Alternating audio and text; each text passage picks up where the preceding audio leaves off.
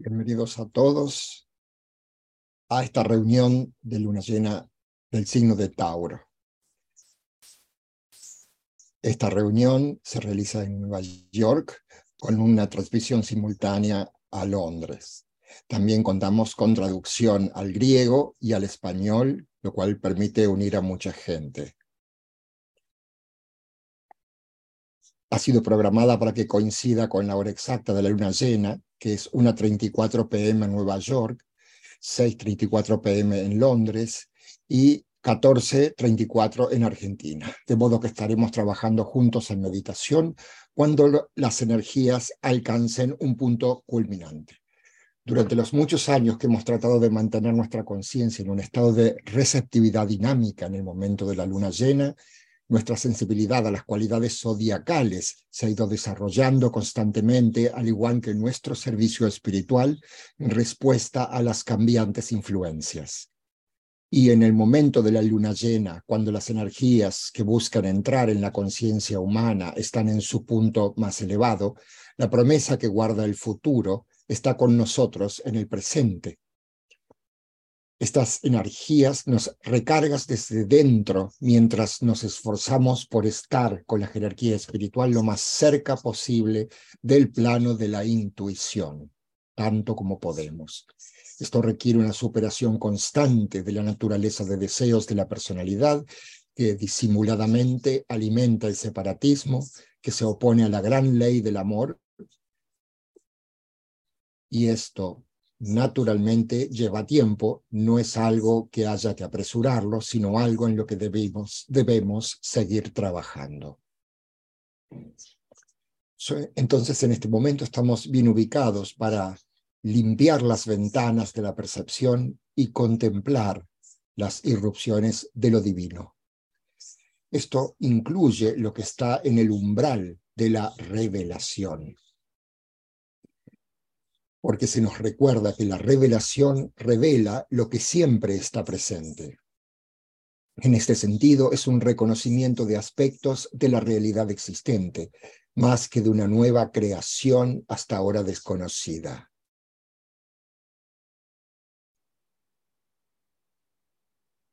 Es el redescubrimiento constante de nuestra unidad esencial con el todo y como lo expresan los escritos de Alice Bailey, por medio de la separación el hombre se encuentra a sí mismo y luego, impulsado por el principio búdico o crístico inmanente, se trasciende a sí mismo y vuelve de nuevo a encontrarse en todos los yoes.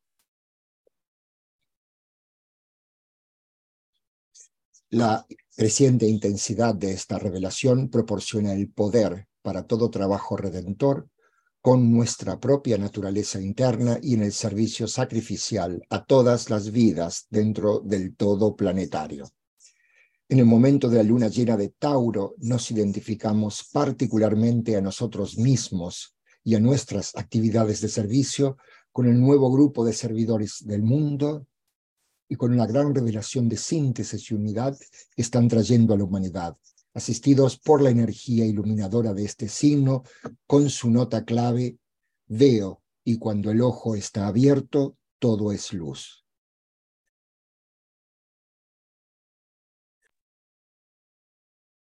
Entonces, hagamos una pausa para reflexionar y luego digamos juntos la afirmación de la voluntad.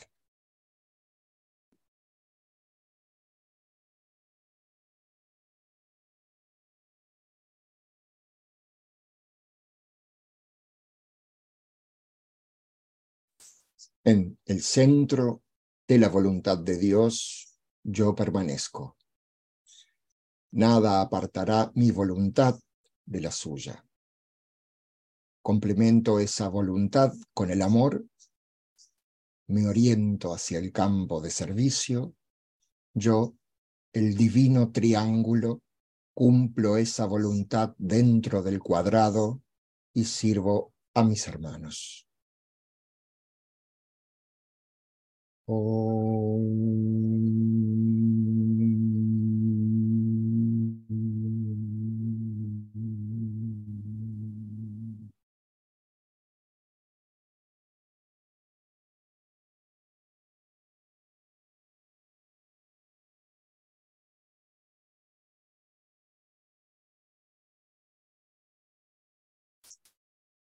Sabemos que el reino espiritual hace buen uso de la energía acrecentada producida por el alineamiento entre el Sol y la Tierra en los momentos de las lunas llenas, particularmente durante el intervalo superior del año. Un ejemplo sorprendente de esto ocurrió en 1945, el año en que terminó la Gran Guerra Mundial. Los acontecimientos durante estas semanas de importancia espiritual y terrena eh, enfocados a través de las tres lunas del Festival de Aries, Tauro y Géminis, fueron descritos como de efectos extraordinarios. La jerarquía espiritual de nuestro planeta enfrentó una prueba importante de su poder jerárquico, no una prueba de su amor. Y se dijo que el trabajo realizado por los discípulos del mundo y por el nuevo grupo de servidores del mundo determina el destino del hombre en los siglos venideros.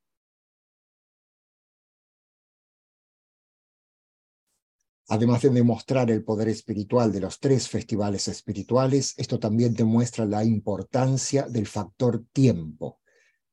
Después de la guerra, los festivales se ocupan de movilizar la voluntad espiritual antes de que se asiente la energía y las fuerzas del egoísmo y la separación regresen con ánimo de venganza.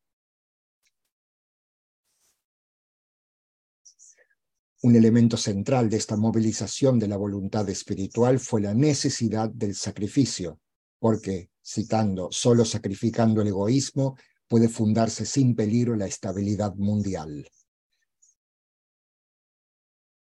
Esta declaración sigue siendo relevante para nosotros hoy, particularmente porque la afluencia de la voluntad de Shambhala en el año 2000 continúa impactando al mundo.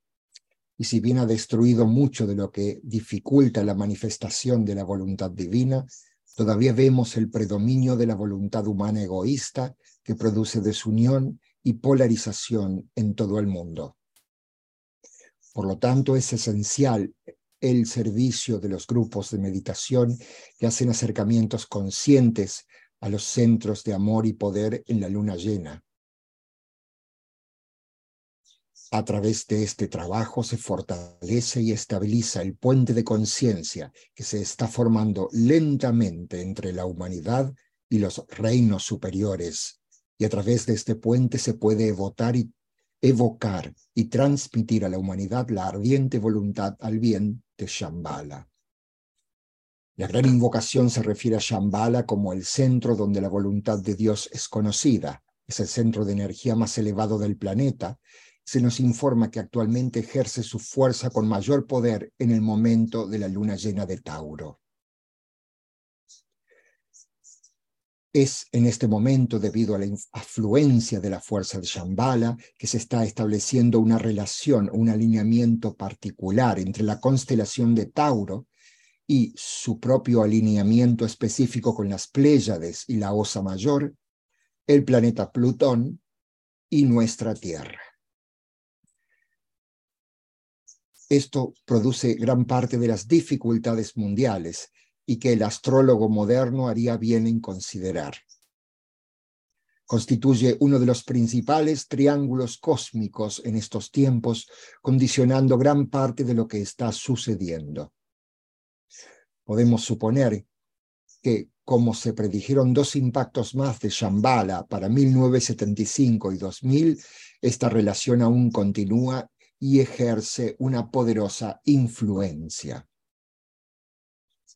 Plutón es uno de los principales instrumentos para que la energía del primer rayo penetre en el aura de la Tierra, como se mencionó esta mañana en la sesión de la conferencia de la Escuela Arcana. El otro planeta es Vulcano, el regente esotérico o interno de Tauro. Vulcano permanece velado hasta el momento en que entre conscientemente al camino de retorno. Pero cuando se alcanza, cuando alcanza el hombre este punto, actúa como un representante del sol espiritual y se revela gradualmente. Vulcano entonces sondea las profundidades de la conciencia humana para sacar a la luz lo que ha estado profundamente oculto. Aunque su potencia solo se experimenta verdaderamente en la cuarta iniciación de la renunciación, parece que la humanidad, con un pie colocado cautelosamente en el sendero del discipulado, está comenzando a experimentar los poderes de primer rayo de Vulcano. Estos poderes destruyen antiguas formas para crear otras más adecuadas.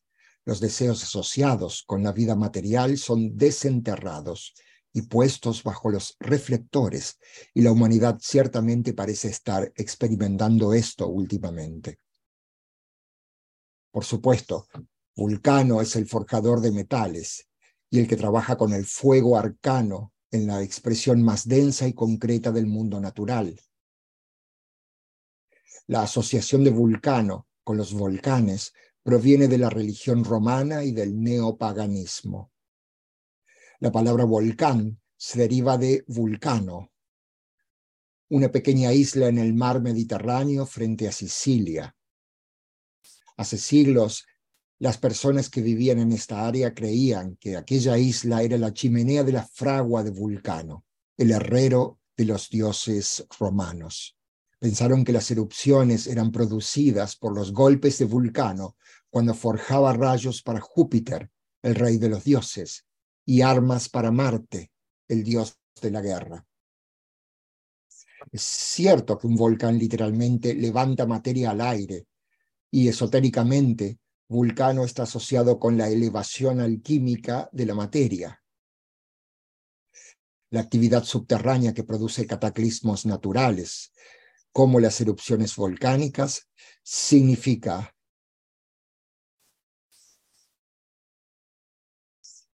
enormes transformaciones de fuerzas planetarias a través de misteriosos procesos eléctricos llevados a cabo en los reinos inferiores de la naturaleza por los budas de actividad. Estas vidas son aún más avanzadas que el Buda con quien la humanidad está familiarizada. Y en este momento del Festival de Wesak permanecen detrás del Señor Buda como una gran fuerza impresora. A su vez, los Budas de actividad son impresionados por la voluntad de Dios a medida que infunde energía a toda la vida planetaria para explicar un poco más sobre estos misteriosos seres, leemos en el libro Tratado sobre Fuego Cósmico. Existen tres claves para desentrañar el misterio de la electricidad, cada una de las cuales está en posesión de uno de los budas de actividad, quienes tienen la prerrogativa de controlar las fuerzas eléctricas del plano físico y el derecho de dirigir las tres corrientes principales de este tipo de fuerza en conexión con nuestro globo actual. Estas tres corrientes atañen a la sustancia atómica con la cual están construidas todas las formas. El misterio de este tipo triple de electricidad tiene gran vinculación con la elemental esencia, esencia elemental en un aspecto particular, el más inferior y el más recóndito para la comprensión del hombre, pues encierra el secreto de lo que subyace o lo que se halla detrás de todo lo objetivo.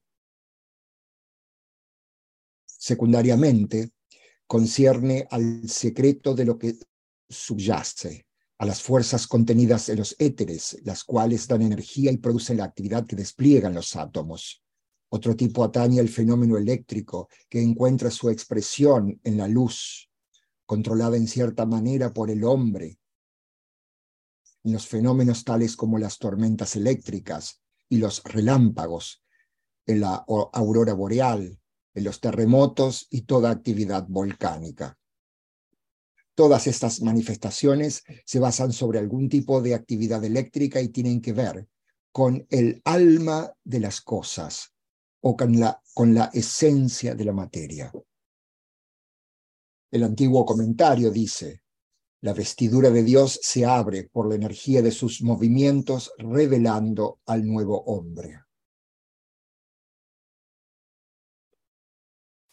Si bien puede parecer que los seres humanos están a merced de estos procesos, esto no es así, porque el estado de la conciencia humana juega un papel importante en cómo se manifiesta el trabajo de los reinos superiores de la naturaleza.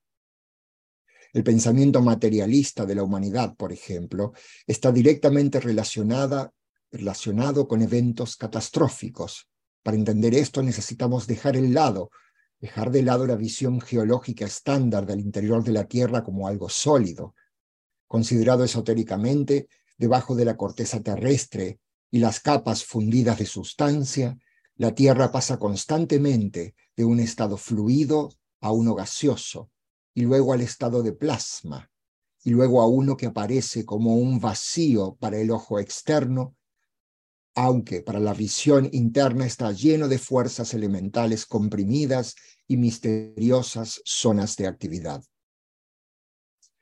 En las enseñanzas rosacruces, el interior de la Tierra se vuelve más misterioso a medida que uno se acerca a su núcleo, pasando por nueve zonas o esferas de actividad hacia este misterio central.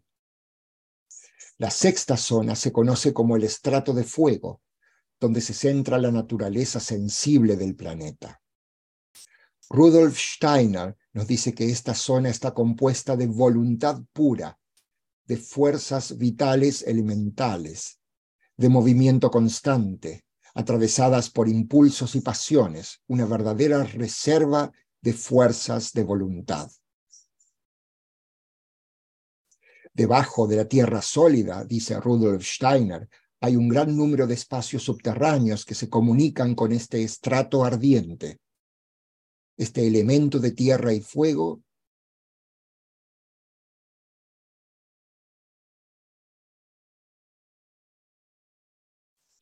y este elemento de tierra y fuego está íntimamente conectado con la voluntad humana. Cuando la voluntad humana es malvada y caótica, actúa magnéticamente sobre esta capa y la altera. Sin embargo, cuando la voluntad humana está desprovista de egoísmo, puede apaciguar este fuego. En su mayoría, los periodos materialistas están acompañados y son seguidos por cataclismos naturales, terremotos, etc. Los crecientes poderes de la evolución son la única alquimia capaz de transformar poco a poco el organismo y el alma de la tierra. Este estrato ardiente está conectado con una zona directamente debajo de él, donde se encuentran las fuerzas de la naturaleza que realmente impulsan la actividad sísmica. Esta zona se denomina estrato refractante, según Max Heindel, y círculo de descomposición, según Rudolf Steiner, quien la compara con un prisma que descompone todo lo que se refleja en él y expresa su aspecto complementario. Max Heinl describe esta capa como el espejo de la Tierra. En ella todas las fuerzas que conocemos como las leyes de la naturaleza existen como fuerzas morales o inmorales. En el comienzo de la carrera consciente del hombre eran mucho peores que en la actualidad. Pero parece que a medida que la humanidad progresa en su moral, estas fuerzas mejoran en forma correspondiente y también cualquier falta moral tiene una tendencia a desatar estas fuerzas de la naturaleza y hace que se provoquen cataclismos y estragos en la Tierra, mientras que la lucha por ideales más elevados los hace menos dañinos para el hombre. Por lo tanto, las fuerzas en este estrato en cualquier momento son un reflejo exacto del estatus moral existente en la humanidad. Podemos ver de todo esto, la enorme responsabilidad que tienen las personas con mentalidad espiritual de trabajar incansablemente para controlar y purificar su pensamiento y convertirse en retransmisores del tipo correcto de energía. Si necesitamos más impulso para dedicar nuestras vidas al autosacrificio y al servicio a través del poder del pensamiento, vale la pena tener en cuenta las consecuencias que nuestra inactividad tiene para las víctimas de cataclismos, como lo dejan muy claro los escritos de Alice Bailey. Ella dice, nada es estático en el proceso creador. La energía que fluye en el palpitar de la vida una y en su actividad rítmica y cíclica que nunca finaliza ni descansa, es utilizada en alguna parte y haya, debe hallar su camino en alguna dirección. A menudo, cuando el hombre falta su deber, con resultados catastróficos. El problema de los cataclismos se relaciona con la afluencia de energía no utilizada ni reconocida, que es capaz de una dirección y un propósito correctos para el progreso del plan si los aspirantes y discípulos del mundo asumen sus responsabilidades grupales, sumergen sus personalidades y logran una verdadera realización. La humanidad debe ser más activa e inteligente en el cumplimiento de su verdadero destino y de sus obligaciones kármicas. Y por supuesto el poder de nuestro pensamiento es mucho más potente y magnético en el momento del festival de Wesak. Y hay una línea directa de comunicación con el interior de la Tierra a través de canales electromagnéticos. El Festival de Wesak actúa como una dínamo de la voluntad. El movimiento ritual de los discípulos y adeptos que se reúnen en el valle de Wesak, en los Himalayas, forman patrones geométricos en los planos internos que absorben y generan corrientes de fuerzas sutiles que actúan como un canal preliminar para las fuerzas que el Buda traerá en el momento exacto de la luna llena. El alineamiento planetario que tiene lugar crea una fusión de amor, propósito y poder, guiada por la cooperación de Cristo y del Buda y es un momento en el que hasta cierto punto la conciencia de la humanidad puede ser impresa con un sentido de propósito divino. Para crear este alineamiento se necesita el trabajo tanto del Cristo como del Buda para preservar el contacto con el centro más elevado, Shambhala.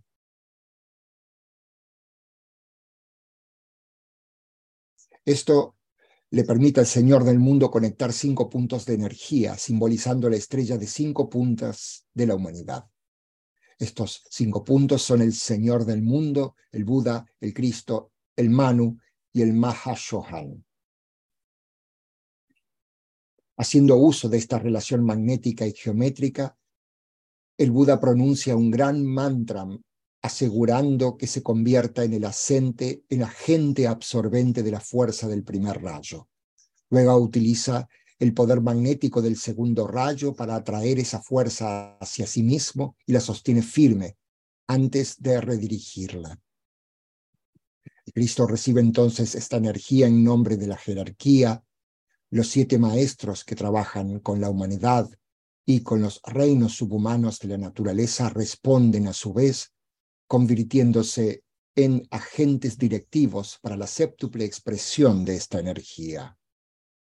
Esta voluntad de Dios se mantiene en solución hasta cierto punto, hasta la próxima luna llena, la de Géminis, donde, bajo la guía del Cristo, se libera en la conciencia humana, produciendo siete grandes resultados de acuerdo con los subrayos del primer rayo de voluntad o poder. Debe tenerse en cuenta.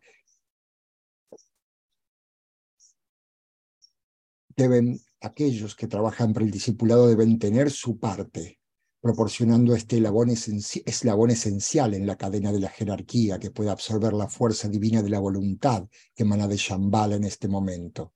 Significa permanecer solos, aunque unidos, en una condición de unidad aislada para soportar el poder de la voluntad. En lugar de luchar con las fuerzas de la oscuridad, nos esforzamos por despertar y movilizar las fuerzas de la luz y a las personas de buena voluntad y así organizar y fortalecer el bien. Así que unámonos ahora y alineémonos con el gran esfuerzo jerárquico que está ocurriendo en este momento, una verdadera coalición de quienes están dispuestos, apoyando el propósito que los maestros conocen y sirven como una expresión efectiva en el mundo.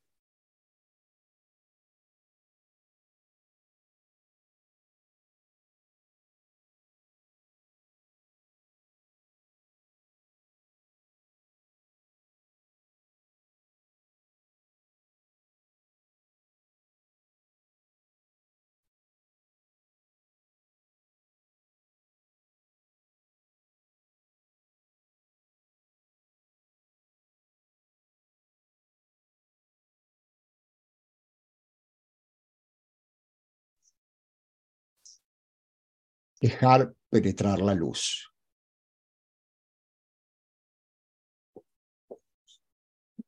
Fusión de grupo.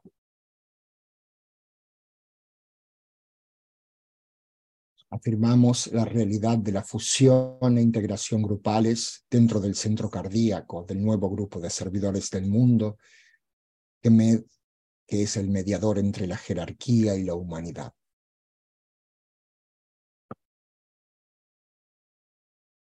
Yo soy uno con mis hermanos de grupo y todo lo que tengo les pertenece. El amor que hay en mi alma afluya a ellos. Que la fuerza que hay en mí los eleve y ayude. Que los pensamientos que mi alma crea les alcancen y animen.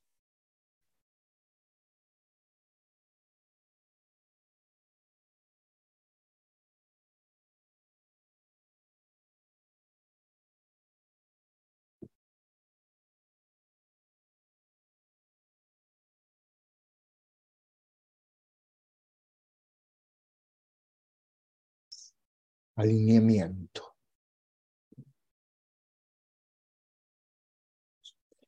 Proyectamos una línea de energía iluminada hacia la jerarquía espiritual del planeta, el corazón planetario, el gran, gran ashrama de Sanat Kumara y hacia el Cristo en el corazón de la jerarquía.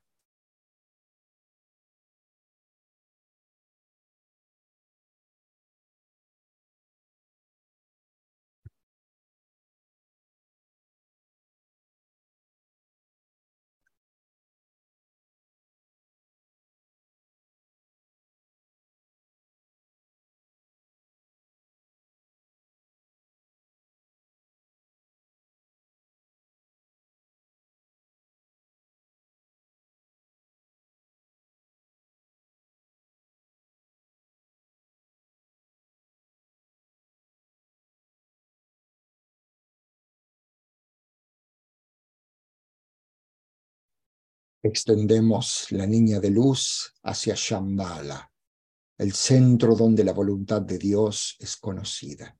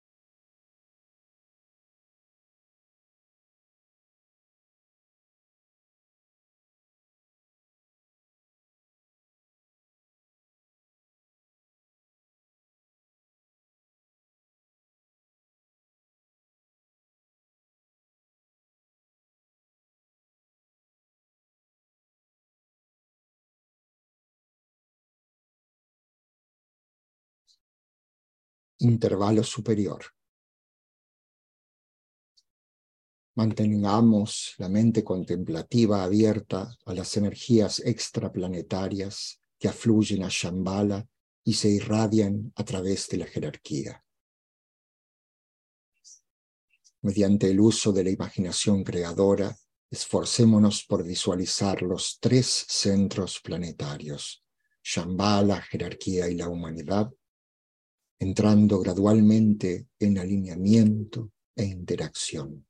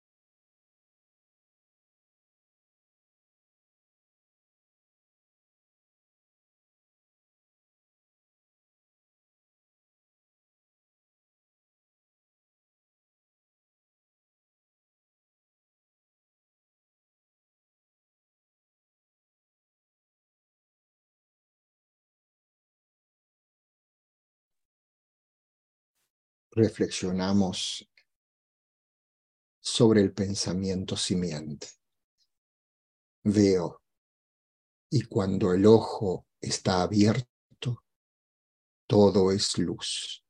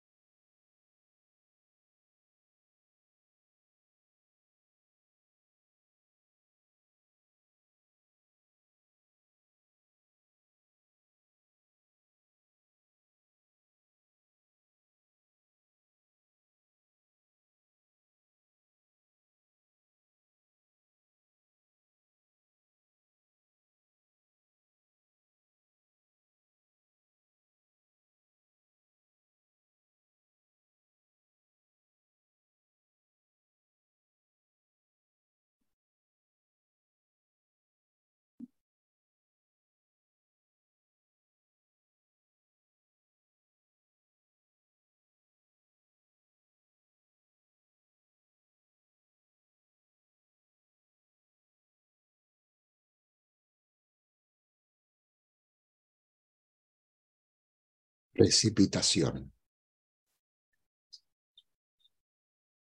Utilizando la imaginación creadora, visualicemos las energías de luz, amor y voluntad al bien, fluyendo por todo el planeta, anclándose en la Tierra, en los centros del plan físico preparados a través de los cuales puede manifestarse el plan.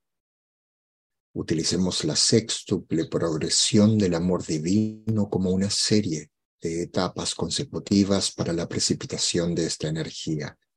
Shambhala a la jerarquía, al Cristo, al nuevo grupo de servidores del mundo, a los hombres y mujeres de buena voluntad de cualquier parte del mundo y a los centros físicos de distribución.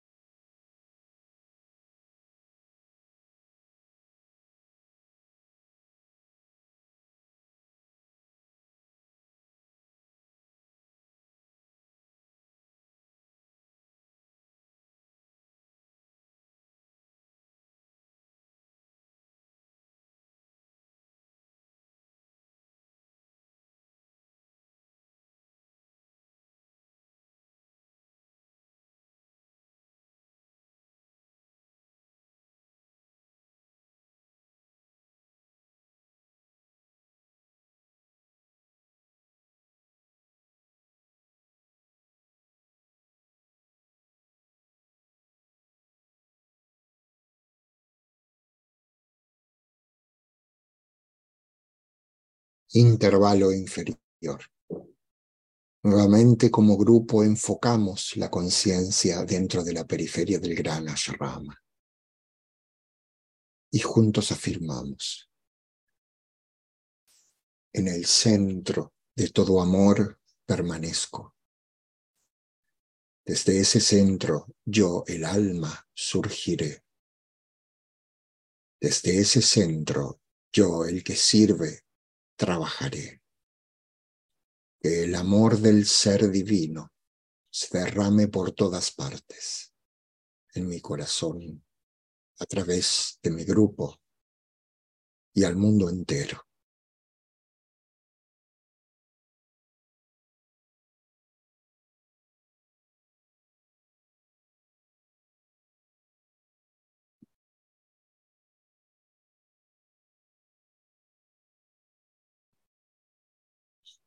Visualizamos el descenso del influjo espiritual liberado desde Shambhala, pasando a través de la jerarquía y afluyendo hacia la humanidad mediante el canal preparado.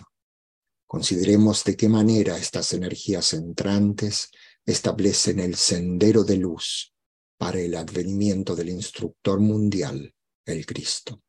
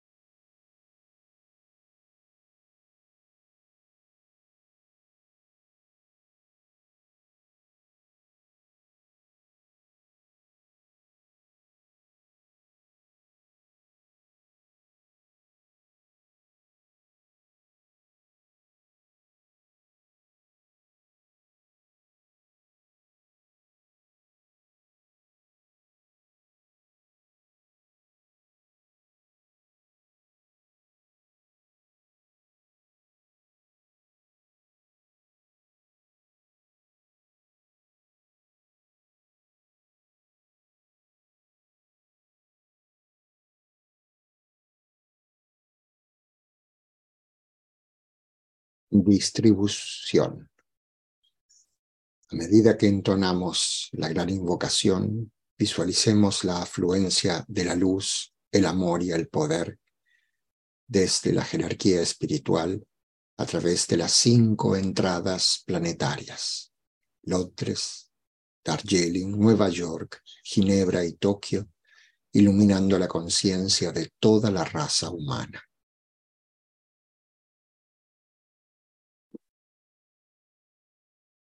Desde el punto de luz en la mente de Dios, que afluya luz a las mentes de los hombres, que la luz descienda a la tierra.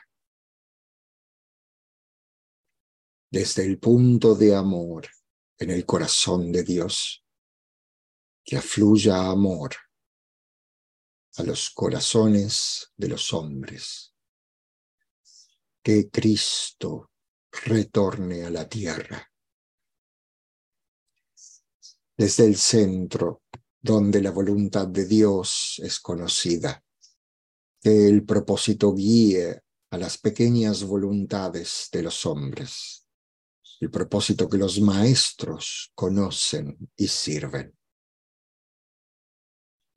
Desde el centro, que llamamos la raza de los hombres, que se realice el plan de amor y de luz y selle la puerta donde se halla el mal. Que la luz, el amor y el poder restablezcan el plan en la tierra.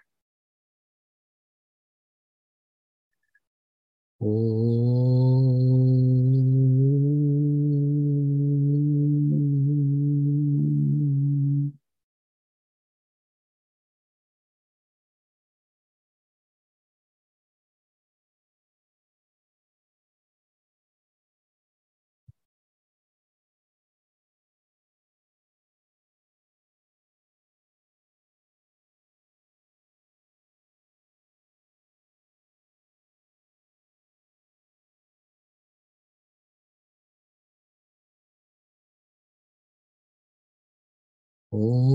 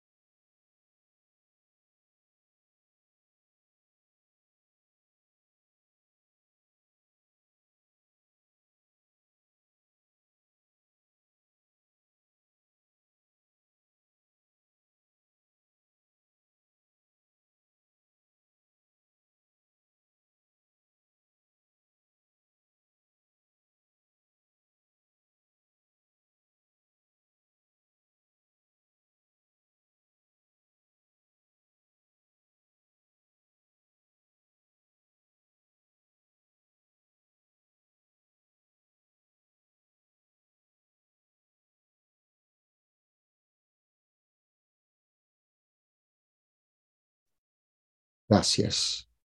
Gracias a todos. Muchas gracias. Esperamos verlos mañana, comenzando a las 2, horario de Nueva York. Y para quienes se encuentran online, por favor recuerden registrarse para mañana en el enlace correspondiente y esperamos verlos a todos mañana en la conferencia de la Escuela Arcana. Gracias.